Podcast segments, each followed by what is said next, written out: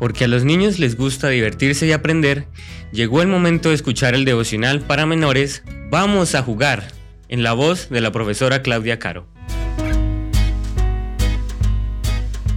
Muy buenos días mis niños, ha llegado la matutina de menores. ¿Qué es el reino de los cielos? Respuesta A, el reino de Dios. Respuesta B, el reino del universo. Respuesta C, el reino de Jerusalén. Vamos a buscar en nuestras Biblias, en el libro de Lucas, capítulo 4, versículo 43. Pero él les dijo, es necesario que también a otras ciudades anuncie el Evangelio del reino de Dios, porque para esto he sido enviado. ¿Vives en un reino? ¿En una república? ¿Quién dirige tu país? Algunos países como España o el Reino Unido tienen un rey o una reina. Por eso las personas que viven ahí pertenecen a un reino. ¿Has oído hablar del reino de los cielos? Seguro que sí.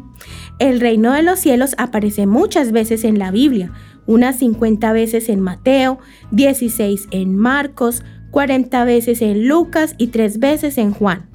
¿Sabes quién es el rey del reino de los cielos?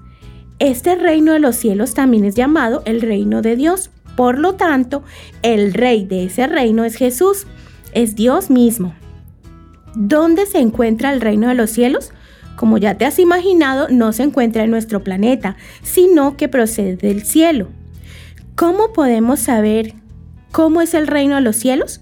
Jesús vino de ese reino para mostrarnos cómo es Dios y dar la buena noticia de que un día todo será eterno y no habrá nadie triste, porque nadie sentirá dolor, nadie morirá y todos serán felices y vivirán en paz, pues no existirá el mal.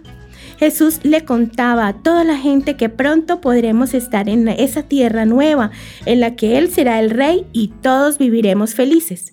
A pesar de que todavía no podemos ir a ese reino o a esa tierra nueva, Jesús nos enseñó que podemos empezar a disfrutar ahora de pertenecer a ese reino.